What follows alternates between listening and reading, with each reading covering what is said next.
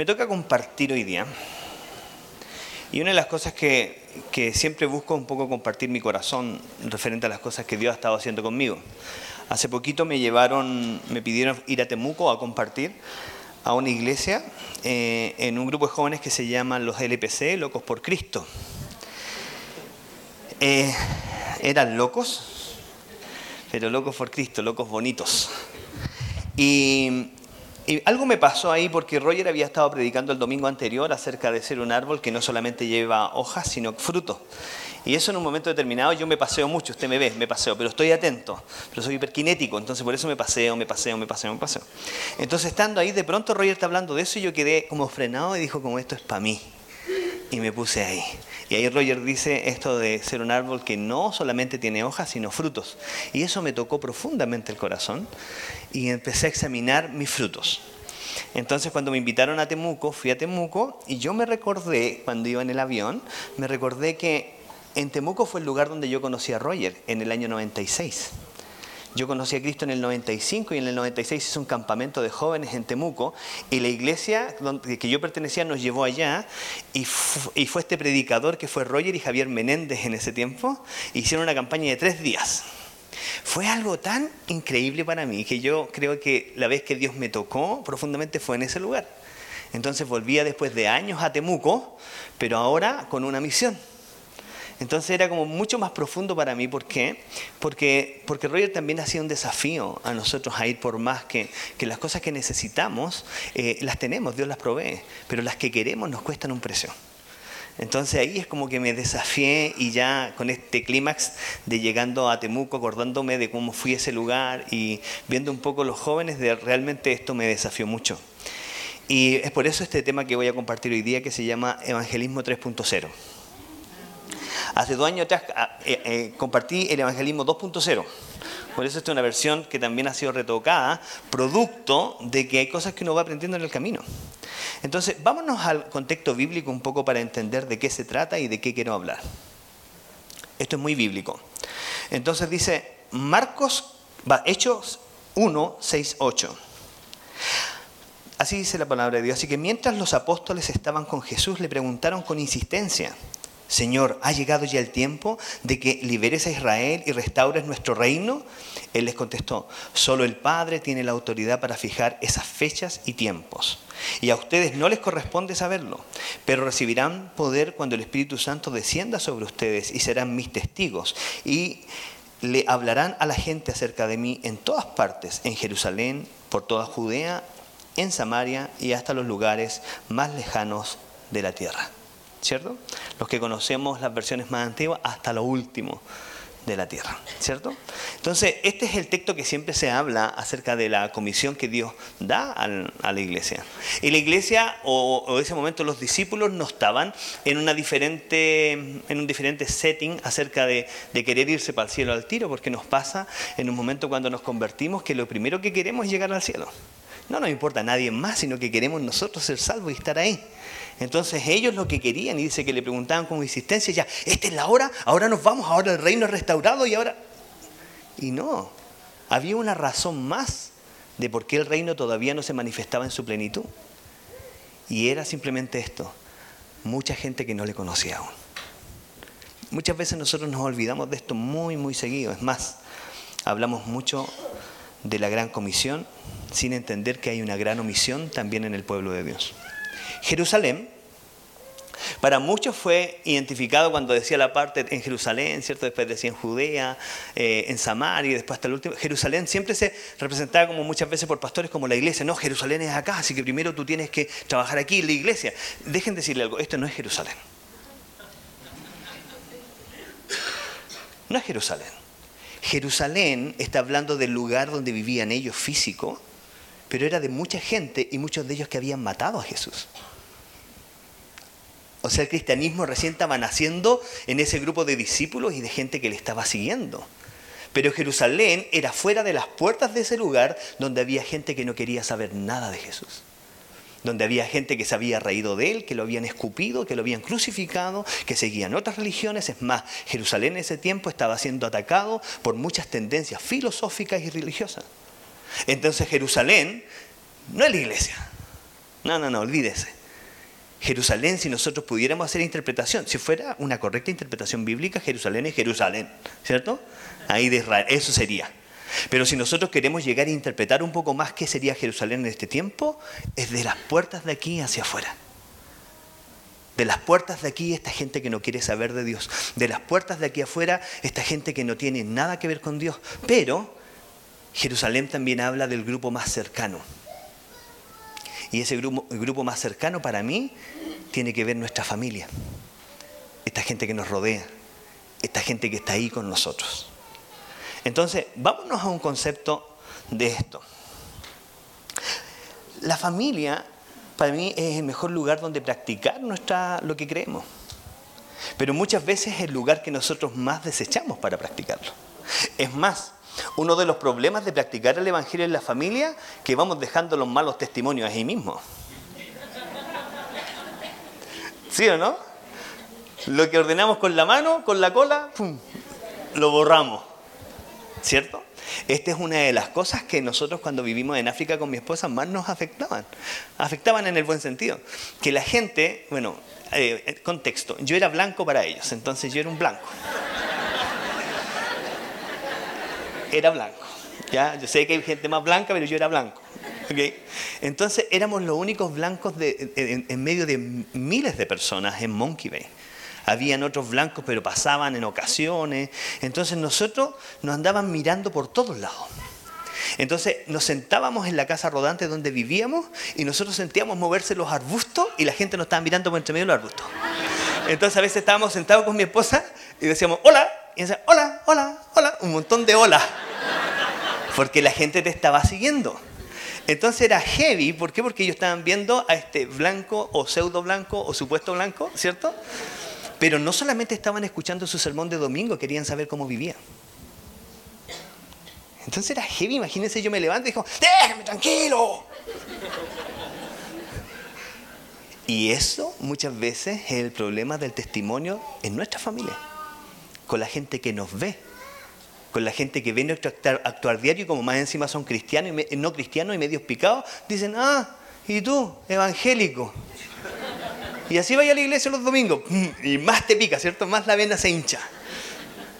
Entonces realmente este Jerusalén para nosotros que lo quiero representar un poco más como este círculo cercano a la familia, este círculo que nos ve, este círculo que habla nuestra misma lengua, que nos conoce, que, que, nos vio levantarnos, acostarnos, es ese Jerusalén que me imagino tenían los discípulos saliendo de ahí, entendiendo que su familia quizás creían que eran unos locos siguiendo simplemente a otro loco. Entonces ese Jerusalén era un Jerusalén que por años yo personalmente dejé de lado. Porque en ese tiempo tú te convertías al Evangelio y como que te abducían. No te veían nunca más. O andabas en conferencias, o estabas en la reunión del miércoles, o el martes orando, o el jueves con los jóvenes, o el viernes en intercesión en la mañana. O sea, nadie te. Y para los cumpleaños menos. Entonces imagínense el testimonio mío para poder yo rescatar mi familia de un Dios que me ama si al final a ellos les quitó lo que le ama?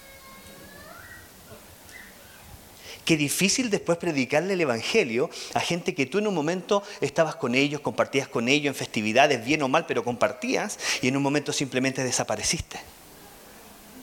O sea, el principal testimonio de amor, de unidad, de que Cristo viene a unirnos, a reunirnos como familia, a restaurar a los padres con los hijos, se termina ahí porque se genera simplemente una división y nosotros no estamos siendo capaces de llevar el Evangelio ahí en Jerusalén. Entonces, este es el concepto que teníamos en ese tiempo, que es bíblico, por si acaso. Cree en el Señor Jesús y serás salvo tú y tu casa. ¿Cierto? Entonces, ahora, si quieres salvar un poco más que tu casa, o sea, quieres salvar más que tu casa, deberías en un momento salvar la familia. ¿Cierto? Deberías hacer el, esfuerzo no simplemente por tratar de llevar tu casa al cielo, sino que trabajar con cada uno de ellos en la tierra. Empezar a tratar de invertir en ellos. Usted sabe que es súper fácil poder llegar y compartir por lo menos un rato con tus hermanos, con tu papá, en un momento simplemente flojo nomás. El papá ese día quiere ir al estadio nomás. A ver, aquí algunos se van a, ah, pero es que el estadio y el Señor. ¿qué haría Jesús? Iría al estadio en el viejo.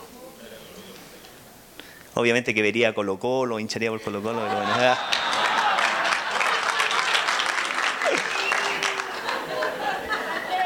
Hermano, acuérdense que Dios dijo que a Esaú aborrece. Amó, a Jacob y a Esaú aborreció, así dice la palabra.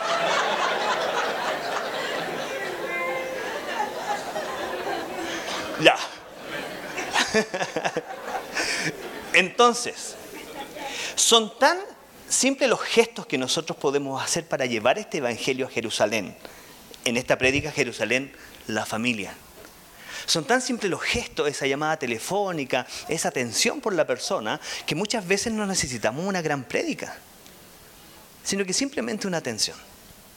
Para manifestar que el amor que nosotros tenemos no es un amor que está sujeto a unos cuantos versículos bíblicos, sino que es un amor en acción. Pero muchos de nosotros hemos perdido nuestras familias. A ver, seamos honestos. ¿Cuántos de ustedes ya tienen poquito contacto de la familia después que conocieron a Dios? Levanten la mano. Dale, ya, dale, tírate, tírate. Es que es así. Te orientas, te orientas en lo que es religión, te orientas, orientas como en servir a Dios, pero dejas de servirlo en lo principal, que es que tu casa no el edificio, sino que cada uno de ellos llegue a Dios. Es más, acuérdense de que cuando Saqueo se baja del árbol, el Señor va a su casa donde estaba toda su familia. Y el contexto no es que le salvó la casa poniendo una santigüedad en la puerta. No. El concepto es que esa familia creyó por causa de los actos de ese hombre, que se arrepintió y dijo, Señor, si alguien le debo, ahí está. Y me imagino la señora, mi marido. Los hijos, oh". Imagínense los hijos que vivían bajo la vergüenza de ese papá que se quedaba con el dinero de los demás y que era tratado como traicionero. Imagínense los hijos ver al papá hacer este acto. ¡Wow! Muchas veces nosotros queremos encargarle a evangelistas a personas como importantes ungidos que hagan una labor que nosotros podríamos hacer muy simple. Escuchar, estar en familia, poder compartir con los, que están cerca de nosotros y muchas veces simplemente compartir en cosas que no tienen que ver mucho con lo espiritual, pero tiene mucho, mucho que ver con el quehacer de la familia. Entonces sigamos un poco. ¿Qué sería Judea entonces en esto? Para mí Judea es ya el círculo exterior, toda Judea. Si usted entiende la realidad de la Biblia, Jerusalén se había separado de esa Judea y eran como dos grandes capitales, ¿cierto? Y había una tendencia de, la gente de Judea que simplemente eran más antiguos, ¿me entiendes? Por ser el hermano más grande, Judá, ¿cierto? Pero se habían separado de Jerusalén. Y ahí necesitaba simplemente una unión. Y el Señor Jesús le estaba llamando a Jerusalén, pero luego a toda Judea, a esos que ya ni siquiera se juntan, a esos que ya ni siquiera están ahí contigo a llevar el Evangelio quizás a esos que simplemente se apartaron por alguna razón. Hablemos de compañeros de colegio, hablemos con amigos, hablemos de compañeros de trabajo, hablemos con gente que no comporte ni, ni siquiera tu fe. A ver, ¿por qué voy a esto? Porque lo principal que la palabra nos encomienda es a llevar el Evangelio. Acuérdese que lo, que decía en un principio, la iglesia lo único que quería es irse al cielo. Señor, este es el tiempo de que tu reino venga y nos arrebate y nos vamos a ir todos así como chanchitos para el cielo. No. Si no, no les corresponde a ustedes saber eso. Pero esto sí les corresponde, ustedes recibirán poder, pero ese poder no lo van a recibir sino para enseñarles y llevar a otros a donde mismo están ustedes. Entonces, esta Judea para mí representa esa parte de un pueblo, esa parte de un círculo exterior, esa parte del círculo un poco más difícil de alcanzar. Pero muchas veces nuestra forma de alcanzarlo es súper complicada. Miren, aquí hay dos personas conversando.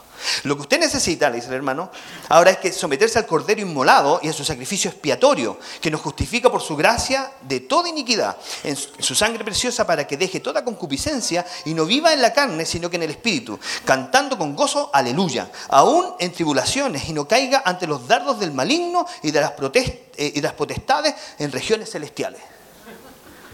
Y el de abajo le dice, lo único que necesito ahora es un diccionario. Queremos acercarnos a este mundo exterior con un lenguaje que ni siquiera entiende. Queremos acercarnos a ellos y nos acercamos con eh, una forma de acercamiento tan torpe que al final metimos cosas que ellos nunca van a entender, por lo menos las entendemos nosotros ahora. Es más, algunos de nosotros las entendemos más o menos. ¿Cierto? Entonces, ¿cuál sería la premisa? Pase del canutés al, no sé, pues español simplez, algo así como a lo más simple de cómo se puede compartir la palabra. Homologue términos, no use ciertas palabras que la gente, mira, aquí tengo algunas. Coinonía. No, si te quiero invitar para que estemos en coinonía. Es más, yo he escuchado a personas decir, no tenemos una coinonía en la iglesia. ¿Qué es eso? Dile a tu compañero de trabajo que vaya a una coinonía. ¿Qué te va a decir? What? Iniquidad. Iniquidad, maldad, justicia, injusticia, agravio grande, ¿cierto? Oprobio. Estas palabras yo las escuchaba dentro de la iglesia y uno las va leyendo y claro, son de una versión antigua Reina Valera que, que nos aprendimos, que nos predicaron y después quedamos con un lenguaje que es poco accesible esta gente de Judea y ellos no nos podrían dejar de tratar de raros simplemente porque nuestro lenguaje no está homologado. ¿Cierto? Concupiscencia. ¿Quién entiende lo que es concupiscencia? Concupiscencia en la teología cristiana es un exceso de deseos no grato a Dios, propensión natural de los seres humanos de obrar normal como consecuencia del pecado original. Pero para una persona normal es deseo de bienes y placeres materiales, especialmente el deseo sexual. ¿Usted cree que las concupiscencias para ellos están malas? Entonces, aparte de la palabra rara, ellos si la buscan en el diccionario la van a entender a su forma. Y somos nosotros los que debemos llegar a hacerles entender ellos por qué ser concupiscente no es tan bueno, pero ojalá en otros términos. Entonces, ¿cómo nosotros vamos a ir a Judea si no somos capaces nosotros mismos de portarnos, no como la gente de Judea, sino que simplemente hablar su idioma? Una de las premisas de un misionero, si usted no sabe, es primero observar. Y después de observar, tratar de hacer lo que esa cultura hace mientras no ofenda a Dios. Entonces hay cosas que son verdaderamente chocantes de la cultura. Muchas veces, yo, yo voy a hablar de la más chocante para mí. Ven, ayúdame un poquito. Él vamos a ser que es un pastor africano mío. Cuando llegué a África yo supe, no sabía hablar inglés, tampoco chichegua, y yo supe cuando llegué a África que una de las formas de tener amistad de ellos y de mostrar su amistad era tomarse la mano así y caminar de la mano así. La policía camina de la mano así, ellos caminan de la mano así. Entonces, para mí, hacer eso, o sea, excuse me, hello. O sea, no podía hacerlo sin que mi identidad se viera un poco confundida. ¿De verdad? Sí, ya me estoy confundiendo. Entonces, cuando el pastor africano de la Asamblea de Dios me tomó la mano y me llevó por el centro de la ciudad de Monkey Bay, así, yo iba todo mal, todo mal. Y yo iba diciéndole a mi esposa, Nara, en español, Nara, ¿dónde está? ¿Dónde está? Porque lo único que quería que estuviera al lado mío para yo como orientarme, enfocarme. Gracias. Déjame tu número.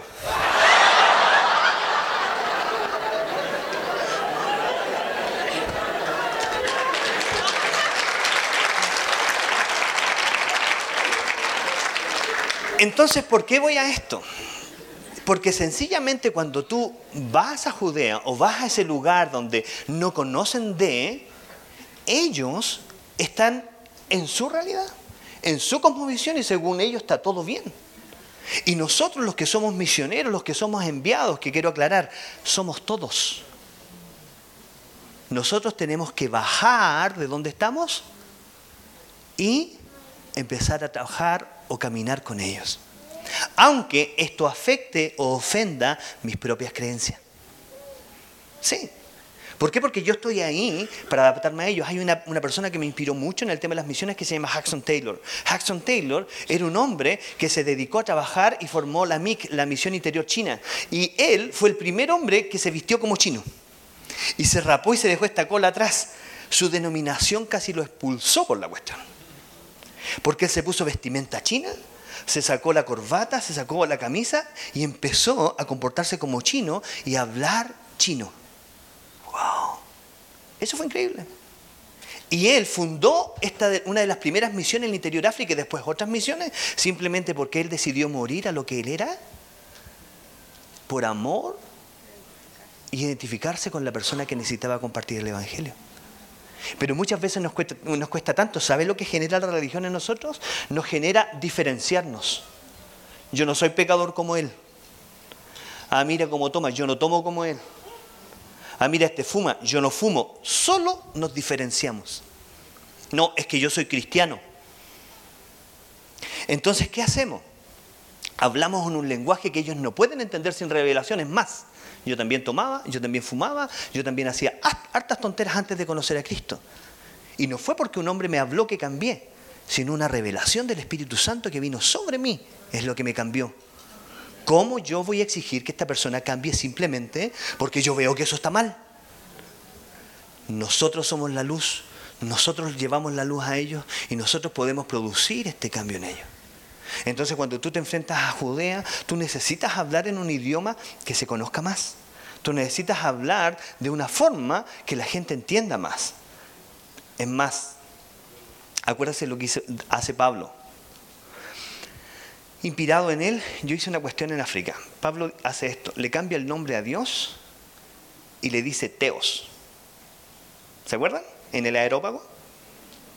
Eso, para un fariseo, a ver, los que entienden de teología saben eso. Para un fariseo, sacar el nombre de Dios alto, sublime, Elohim y todo eso, y ponerle Teos, que Teo era cualquier Dios. Cualquier esto está aquí. O sea, Teos era como la forma plural de hablar de Dios cuando los judíos y los fariseos creían en un solo Dios. Y él es capaz de cambiarle a Teos y empieza a nombrar a Dios así para poder predicarle a las personas que no conocían a Dios. En Malawi la gente le cuesta mucho tener pan. Entonces la gente pobre no conoce el pan. Y yo un día me voy con mi mensaje de Jesús, el pan de vida. Entonces prediqué y dije, Jesús el pan de vida, y lo dije, y miré las caras de ellos, cero conexión. Y entendí que solamente la gente de plata tenía acceso a pan y los pobres no. Entonces Jesús pasaba a ser para ellos un producto exclusivo de solamente gente con dinero lo podía obtener. Entonces me acordé de la comida que come hasta el hombre más pobre, que sería como una sopa y pan acá. ¿Cierto?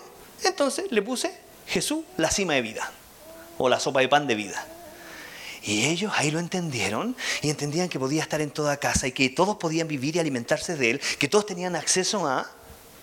Y claro, quizás teológicamente me mandé ahí un... Pero ¿por qué lo hice? Para que ellos pudieran entender realmente de qué era Jesús para ellos. Nosotros necesitamos claramente conocer la palabra de Dios y saber que si Él no le importó bajarse de ser Dios para pasar a ser hombre, filipenses, ¿cierto? Él no le importaría un poco que le cambiaras de Dios a Teos, o que simplemente no le dijera pastor al pastor, o que simplemente a lo mejor no tratara la Trinidad como la tratas tú. Entonces, para enfrentar Acuérdense, Jerusalén, nuestra familia, es mucho más fácil, son actos de amor, actos de, amabilidad, recordar tiempos antiguos, honrar a nuestros papás, honrar a nuestros hijos, visitar nuestra familia. Esos actos son fáciles. A Judea ya necesitas entender que vas en una misión y quizás lo que está ahí afuera no te va a gustar tanto. No te escandalices. La palabra de Dios dice, la luz ante las tinieblas resplandece, más las tinieblas no pueden prevalecer en contra de la luz. Amén. Entonces pasemos a otra parte. Samaria. Samaria le puse. Samaria, debería decir ahí. Samaria tiene que ver ya con la parte que se pone más peluda, más pecadora. ¿Sí o no? Donde ya está quedando la pata. ¿Qué sería Samaria aquí? No sé, no voy a nombrar o si no voy a discriminar y me van a decir nada, no voy a nombrar. ¿Qué sería Samaria? Sería el lugar ya malo. Si para los samaritanos, para el judío, ¿cierto? Para la persona que era israelita, el samaritano era el perdido, estaba adorando a Dios en otro monte, estaba teniendo en otras cosas. Es más, decía que los judíos y los samaritanos no se juntaban. Es más, dice la palabra que decidían pasar por otro camino que era más largo y no pasar por Samaria. ¿Qué hizo Jesús? Pasó por Samaria. A esa gente se les acusaba de ser lo peor de lo peor. Pero Samaria, según la palabra, es un destino que el Señor nos tiene a nosotros. En toda Judea, en Samaria, y ahí los judíos... "Er". Muchos misioneros les encanta que Dios los envíe a Miami, ¿cierto?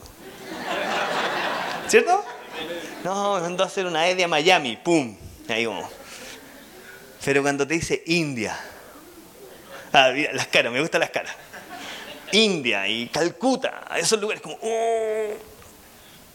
Bueno, uno de los destinos y una de las cosas por qué Dios nos ungió es para llevar a esos lugares. Y uno de los destinos de nosotros como hijos de Dios necesariamente es llegar por donde está el perdido y visitar al perdido. Entonces, me he aprovechado mucho de los dibujos de esta gente de teografías digitales. Véalos, eh, están en Facebook. Eh, son muy buenos ellos. Hacen dibujos y predican así. Así dice el Señor, dice, dice un señor en la tienda. Bienvenido, tenemos horribles máscaras fantasmas de zombies, monstruos y brujas para usar en este día de Halloween. Dice, no gracias, yo soy evangélico. No se preocupe, también tenemos las que ustedes usan el resto del año.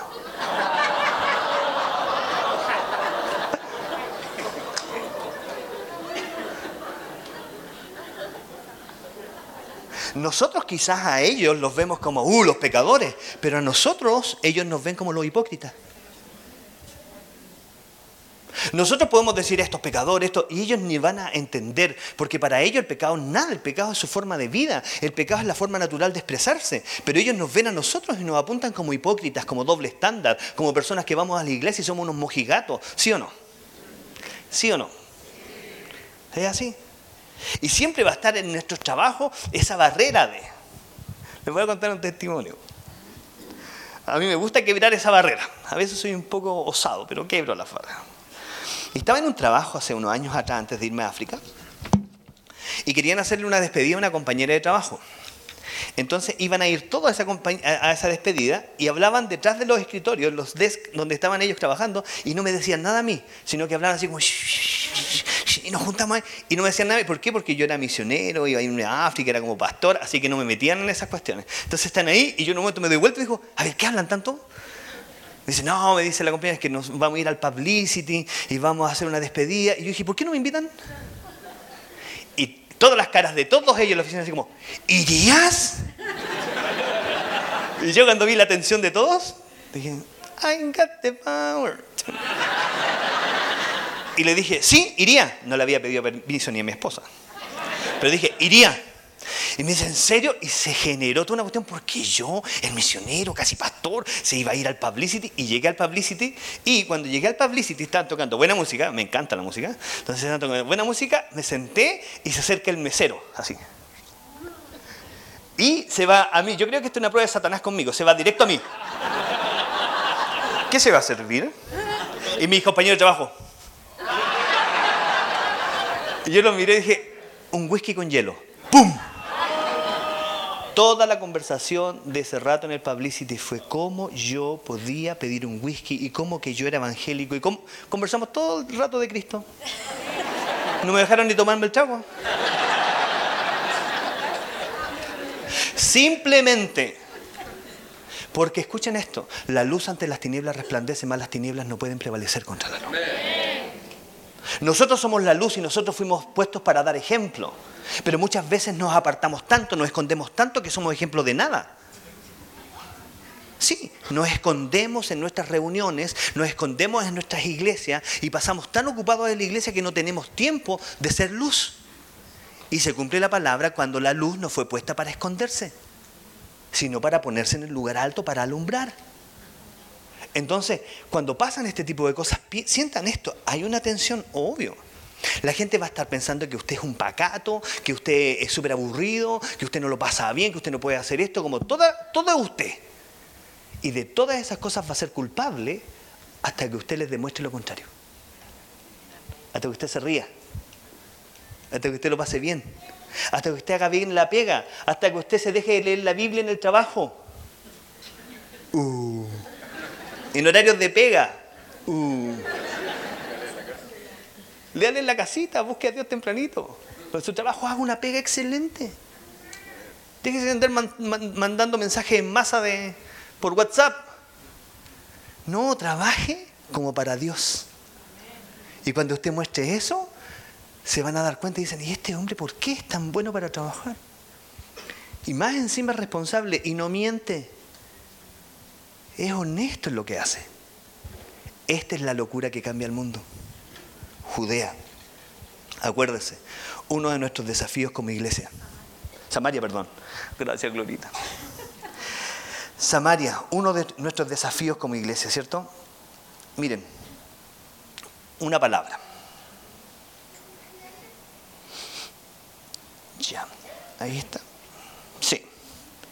Esto es lo que le está encargando Pablo a Timoteo. Por favor, lea todas las partes que están destacadas. En primer lugar, te ruego que ores por todos los seres humanos. Pídele a Dios que los ayude, intercede en su favor y da gracias por ellos. Ora de ese modo por los reyes y por todos los que están en autoridad, para que podamos tener una vida pacífica y tranquila, caracterizada por la devoción a Dios y la dignidad. Esto es bueno y le agrada a Dios, nuestro Salvador, quien quiere que todos se salven y lleguen a conocer la verdad, pues hay solo un Dios y solo un mediador que puede reconciliar a la humanidad con Dios, y es el hombre de Cristo Jesús. Él dio su vida para comprarle la libertad a todos. Este es el mensaje que Dios le dio al mundo, justo en el momento preciso. Sí. Esto deja claro que es a todos, ¿cierto? Y se da cuenta que todos excluye a nadie. O sea, todos estamos metidos ahí.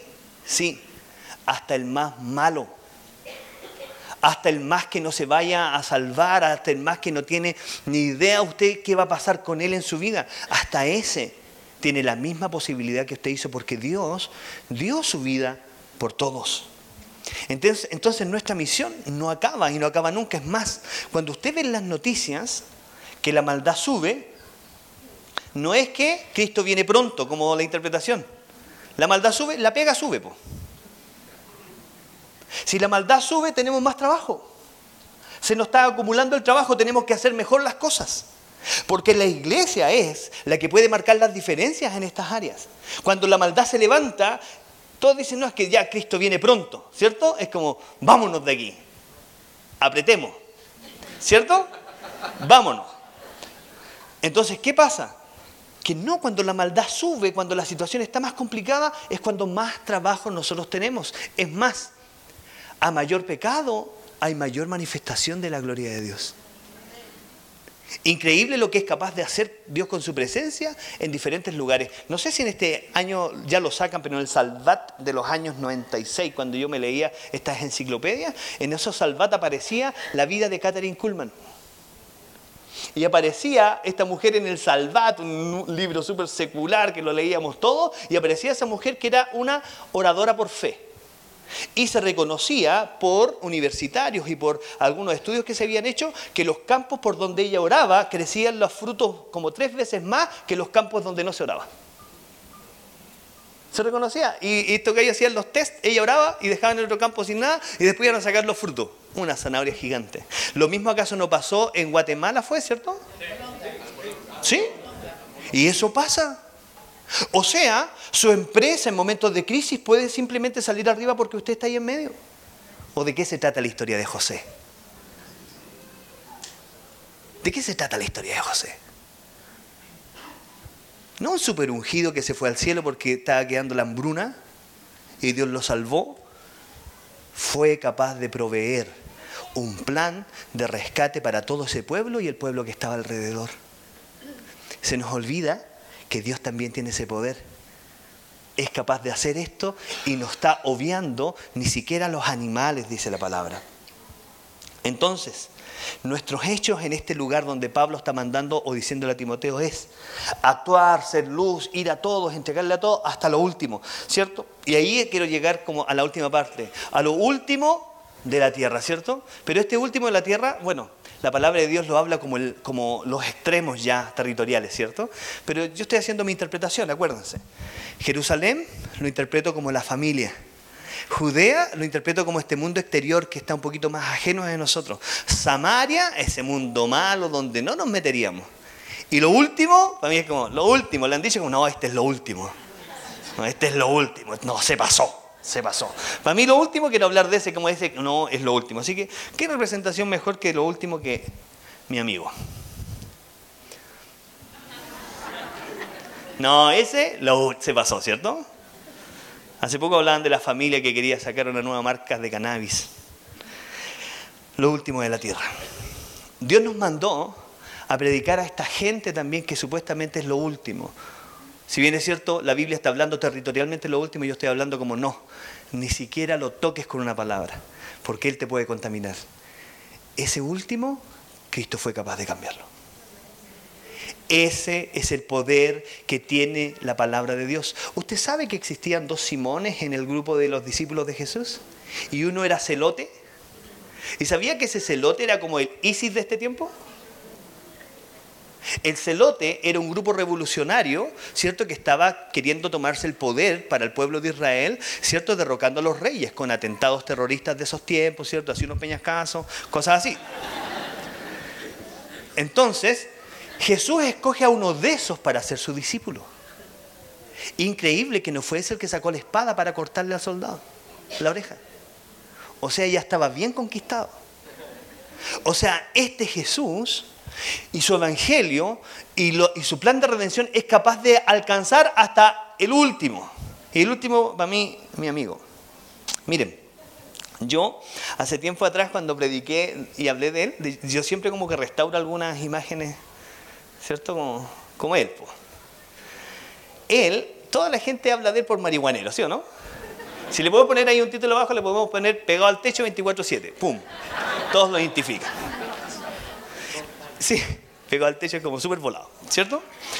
Entonces, nadie sabe, porque esta no es una noticia que todos la tengan, que Bob Marley se convirtió al Señor un año antes de morir. En un eh, lo, bautizó un obispo de Etiopía en el hospital antes, un año antes de morir. Y se convirtió al cristianismo. Entonces, imagínense esto. Este hombre, que es lo último, llega a convertirse al cristianismo simplemente porque un hombre lo ve. Y aquí un poquito quiero hablar de esta anatomía de Jesús que era capaz de con sus ojos ver lo que nosotros no vemos. Con sus pies caminar por donde nadie camina con sus manos hacer lo que nadie haría. Y al final, cuando ese Cristo llega a estar en nosotros, necesitamos cambiar en nuestra anatomía nuestros ojos. Nuestra capacidad de tocar a la gente, pero no tocarla simplemente para obtener algo de ellos, sino para entregar lo que tenemos nosotros. Necesitamos llegar y poner nuestros pies en los caminos donde están los pecadores para que esos caminos sean santificados. Si nosotros creemos que nuestro Evangelio es poderoso, nosotros deberíamos demostrarle a ellos ese poder pero no con fuerza, sino con el poder de su amor. Entonces miren, esto va a ser por primera vez que va a pasar en la iglesia de la viña. Usted va a escuchar una canción de Bob Marley, la más conocida de Bob Marley. Y en la más conocida, usted lee la canción y usted se da cuenta que es un clamor de arrepentimiento y de adoración de él. Pero claro, como nuestros pastores no sabían inglés, Bob Marley del diablo, tiene dreadlocks, fuma marihuana, Cruz. Pero escuchen la canción y yo creo, yo esto quiero creer porque no lo sé de ciencia cierta, yo creo que el pastor que lo bautizó tiene que haber escuchado alguna de estas canciones y decir, este gallo está clamando porque necesita una respuesta. Está clamando porque su corazón está buscando una verdad. ¿La escuchamos? Ya. Los, que se la quieren vacilar la hacen, ¿no? no. Tenemos audio, ¿cierto, sonido?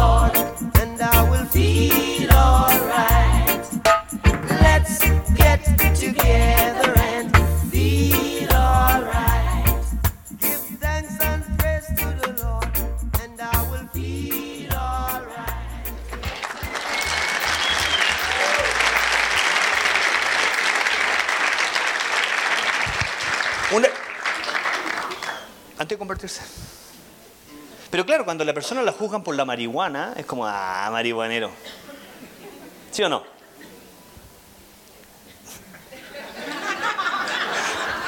¿Cierto? O lo juzgan por la manera de vestirse. O lo juzgan por la música que toca. Cuando muchas de estas cosas simplemente están hablando de la necesidad de la persona de encontrarse con Dios. Si esto es archisabido, toda persona en el mundo tiene un vacío y busca adorar algo. Y busca adorar la montaña porque no encuentra algo mayor. Y busca adorar el gran árbol si hay. Y si hay un río grande, adora ese río. ¿Por qué? Porque en su corazón hay una necesidad de encontrarse con su creador. Y así los incas adoraron, primero adoraban, ¿se acuerda? Al sol. Y después que un tiempo nublado salió un inteligente que dijo, ¿cómo nuestro Dios lo va a tapar las nubes? Entonces o empezaron a adorar al que había creado ese sol y esas nubes. ¿Por qué? Porque el mundo está buscando ansiosamente encontrarse con la verdad y nosotros tenemos esa verdad. Pero muchas veces nuestra mente está tan estructurada que, ah, usadito, mm. El tatuaje, mira, nadie puede marcarse el cuerpo. Cristo se marcó las manos y no le importó. Y lo hizo por amor. Es más, esas son las marcas que se recuerdan, pero su cuerpo quedó todo marcado por amor. Muchas veces estos cabros afuera están marcándose porque no tienen amor. Y tratan de ponerle significado en un tatuaje, el significado, una verdad que ellos quieren para su vida. Nosotros tenemos ese significado. Nosotros tenemos esa verdad. Y nuestra misión es compartirla. Y ahí estamos juzgando a Marley, ¿cierto? Me imagino, mire, imagínense en su vida, usted siempre ha conocido a alguien bien religioso o religioso, ¿cierto? Imagínenselo. Cierra el ojo, imagínenselo. Imagínenselo llegando al cielo ahora. Y que lo salga a recibir Marley con dreadlocks. One love. Imagínense hermano como, ¿what? No, me equivoqué. Yo creo que la túnica no va a ser blanca, de colores de él.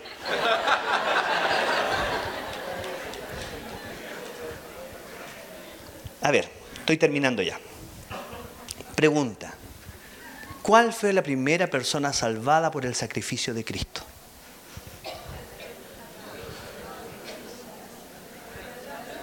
Barrabás. Barrabás estaba en el lugar que todo ser humano merecía. Estaba pagando las culpas por su pecado. Estaba todavía no convencido. Estaba no convertido. Él estaba a punto de morir. Al otro día moriría. Era su sentencia y Jesús toma su lugar. Y él sale libre. A Jesús le importó, Barrabás, acuérdate congregarte el domingo. Mijito, mira, tremendo sacrificio, así que psh, juéguesela, pues. Porque si no, Dios te llama con dolor. No, él puso su vida y la puso sin importar si éste había reconocido su vida. Pero ¿sabe lo que creo yo? Que ese sacrificio de, vino- de- de Cristo no fue en vano. Yo creo que voy a ver a Barrabás ahí. Yo creo que por más duro que sea la mente o la conciencia de alguien, un sacrificio como ese no pasa en vano. Es más, los historiadores hablan del verdadero nombre de Barrabás, que se llamaba Jesús Barrabás. En ese tiempo, en esos años, el nombre Jesús era muy, muy conocido. Es como los niños le ponen hoy día, ¿cómo le ponen? ¿Ah? Onur. Alexis. Suremaya. ¿Cierto? Era bien conocido ese nombre Salvador, que era Jesús. ¿Por qué? Porque el pueblo de Israel esperaba que se levantara un Salvador y toda la familia quería que ese Salvador saliera de ahí. Entonces cuando bautizan a Barrabás, los papás le ponen Jesús Barrabás. Jesús significa salvación o salvador y Barrabás significa Bar Abás, significa Bar, hijo, Abba, padre. Y ahí está Jesús Barrabás, o sea, el Salvador hijo del Padre que se equivocó.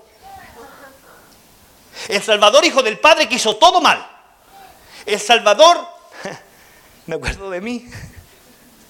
El Salvador hijo del Padre que no la achuntaba una. Que a su mamá la mandaban siempre a llamar a inspectoría. El Salvador hijo del Padre que nunca se graduó de nada. Me expulsaron de la única graduación que podía hacer, me expulsaron por desordenado. Salvador hijo del Padre, donde los papás tenían todas las ganas, pero no sabían cómo controlar a este niño. Pero ahí estaba este plan del hombre, Jesús Barrabás. Y él lo cambió por Jesús, hijo del Padre. Y lo salvó. En nuestra misión, esos Jesús Barrabás que están ahí afuera. Y cuando habla de lo último de la tierra, para mí, en esta prédica es como lo último, eso es lo último, eso que nadie oraría o buscaría cambiar. Dios es capaz de cambiar.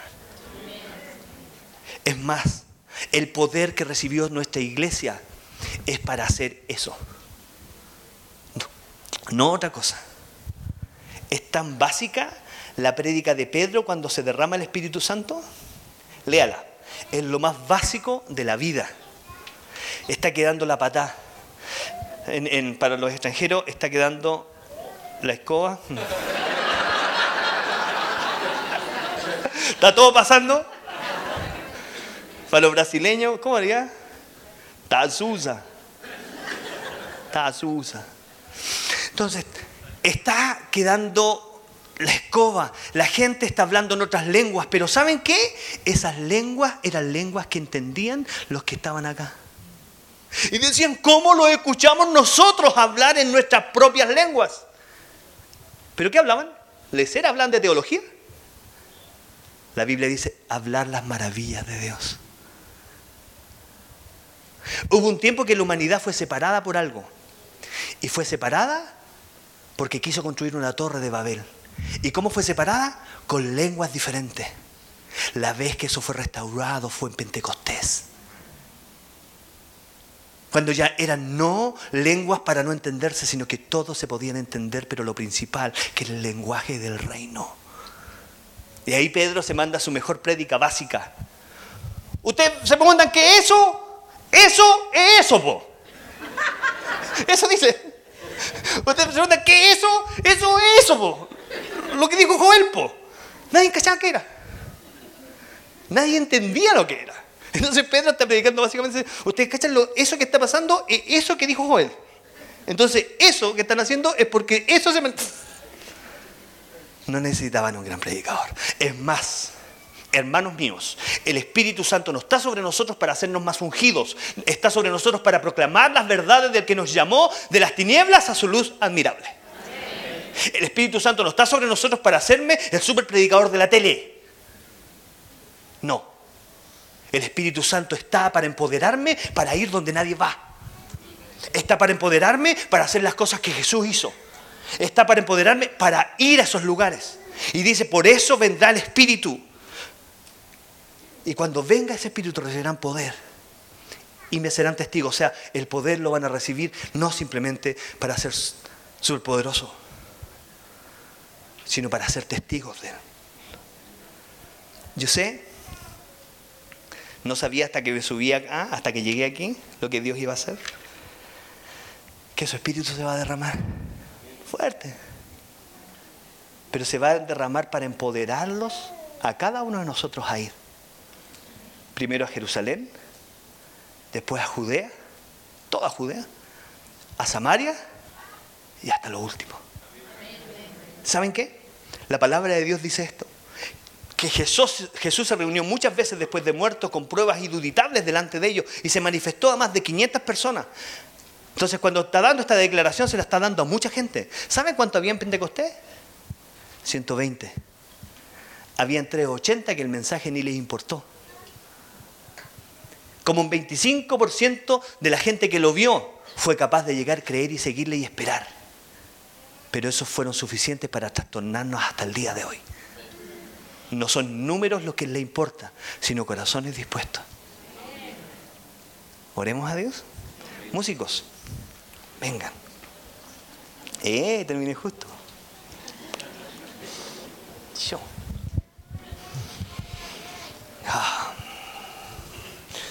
¿Pueden tocar una de Marley? Ah.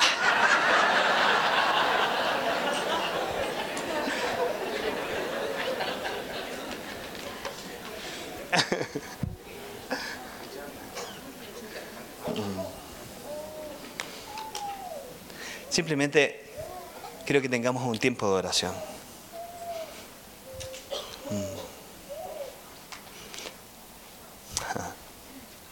Y el Espíritu Santo se va a mover alrededor de nosotros haciendo muchas cosas. Pero la principal cosa es empoderarnos y trayéndonos a la memoria quizás nuestras tareas que tenemos pendientes con Él. Tantas cosas que pusimos como primera prioridad. Es más, algunos se van a acordar cuando Él los tocó la primera vez, ungidos para. ¿Para qué? No para pertenecer a una iglesia, hermano. No para ser del coro como muchos son. Sino que simplemente para poder ir a donde están esos que no le conocen. Si en tu corazón no está ese corazón, no es el corazón de Cristo. Y Él va a empoderar a los suyos. Acuérdese de eso. Espíritu Santo de Dios.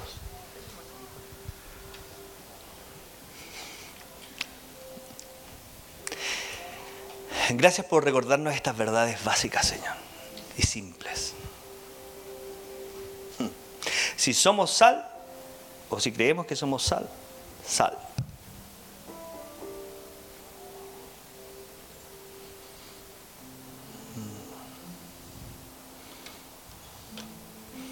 Quiero orar en primer lugar, Señor, por estas personas que han cortado su relación con su familia producto de la religión. O producto de algún problema que se forma en la familia, justo, justo en el momento que nosotros decidimos servir a Dios. Y perdemos relación con nuestros papás, nuestros hijos, muchas veces nuestros familiares.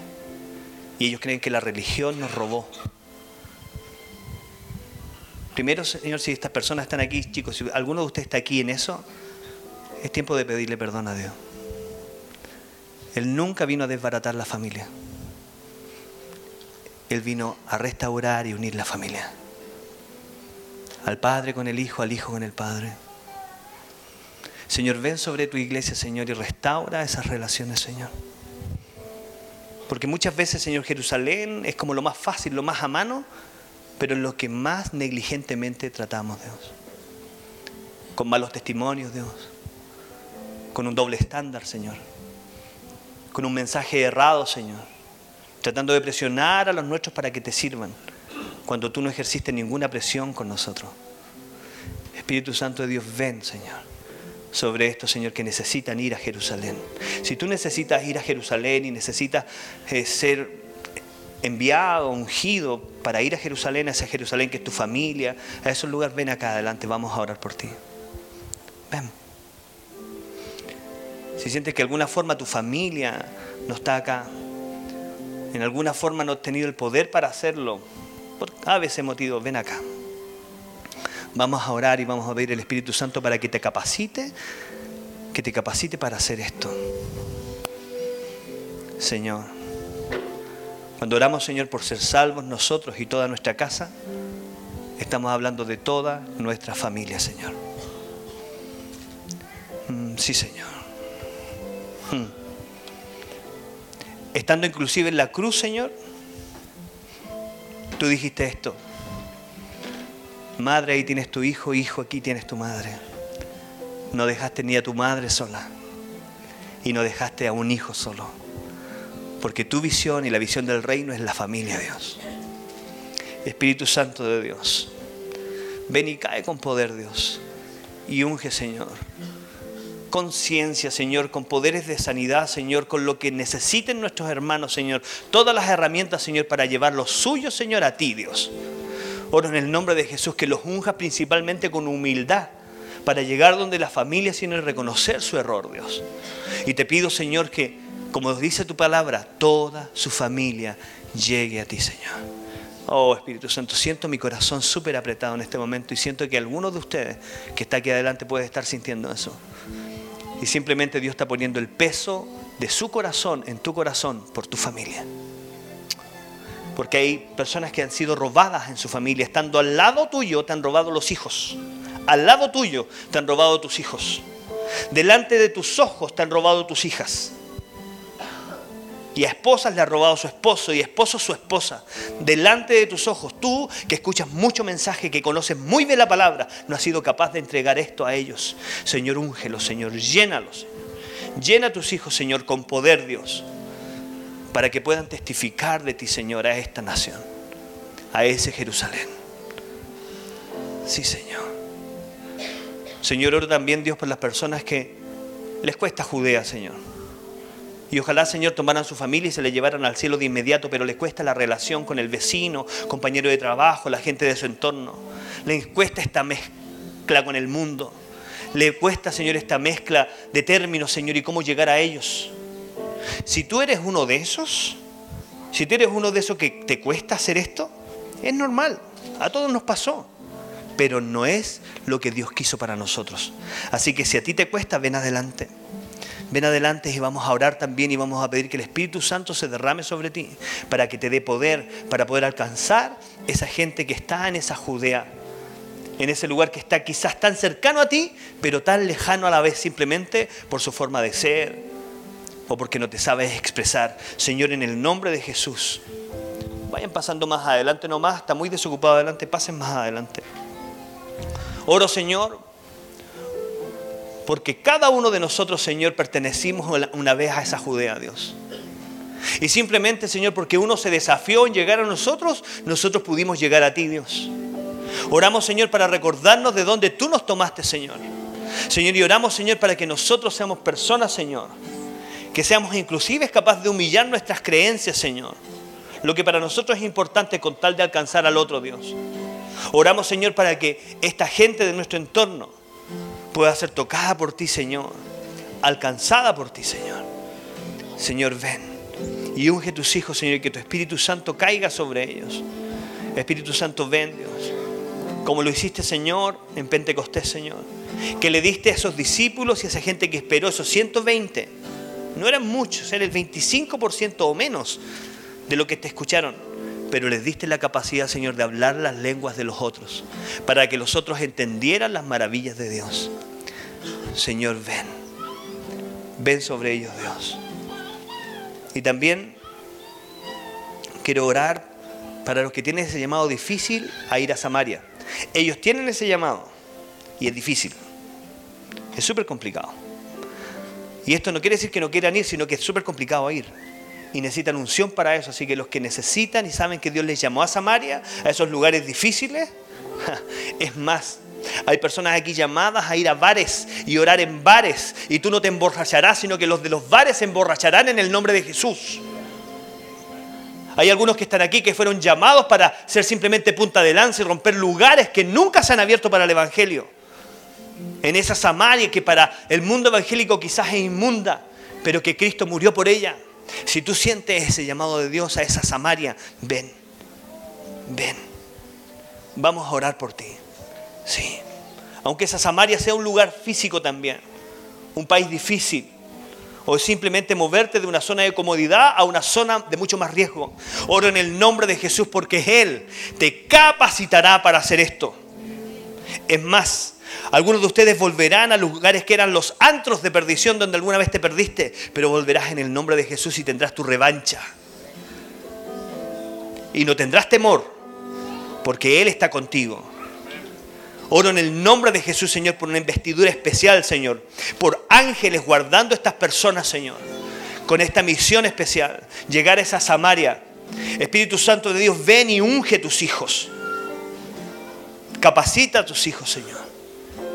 Y que ellos entiendan, Señor, que eso que se habló en el libro de Joel es esto.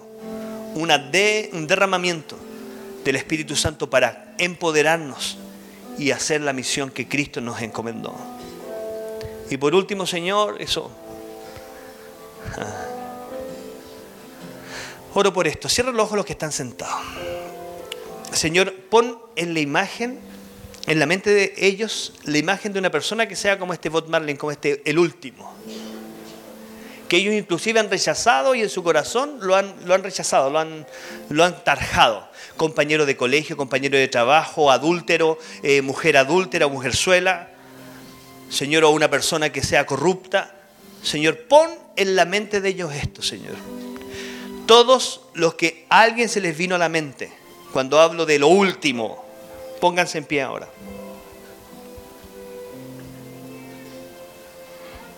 Pónganse en pie.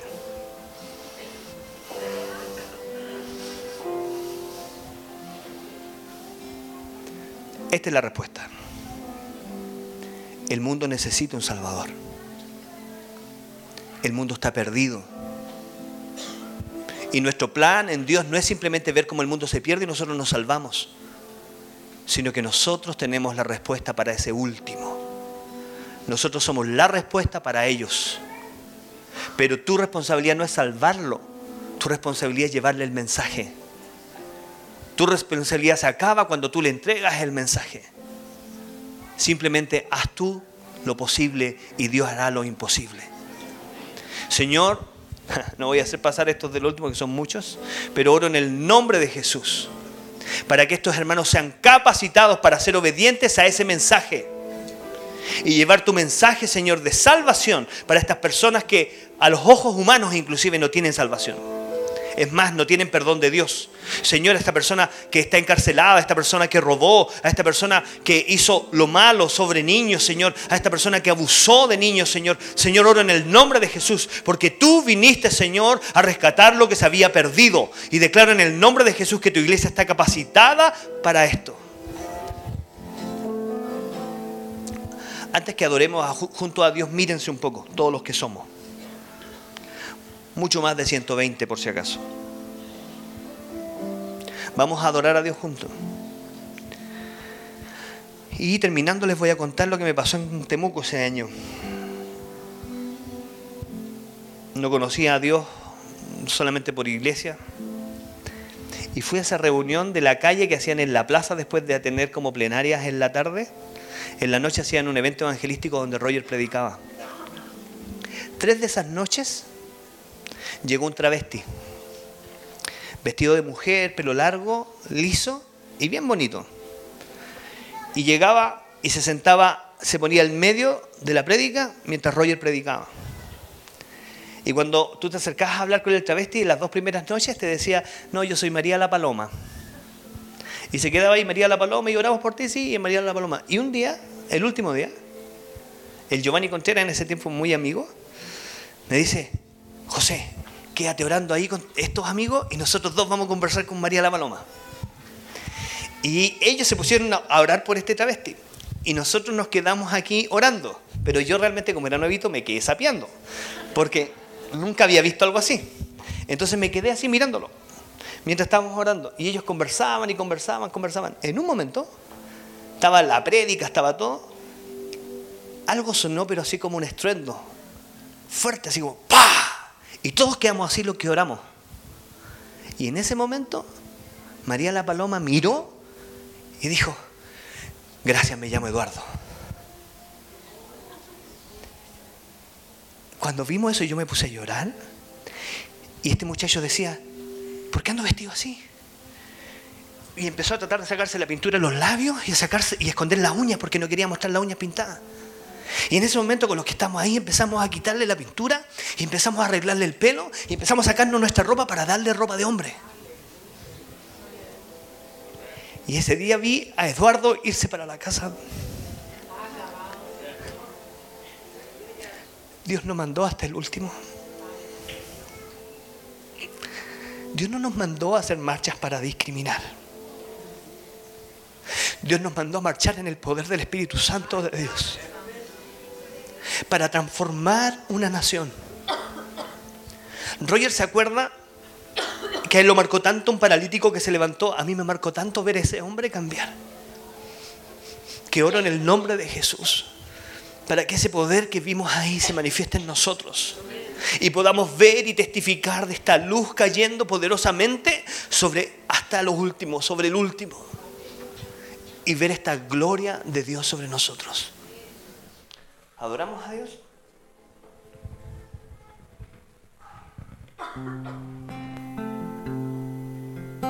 Tenga la libertad de practicar el uno con el otro, porque si anda perder se aprende, ¿cierto?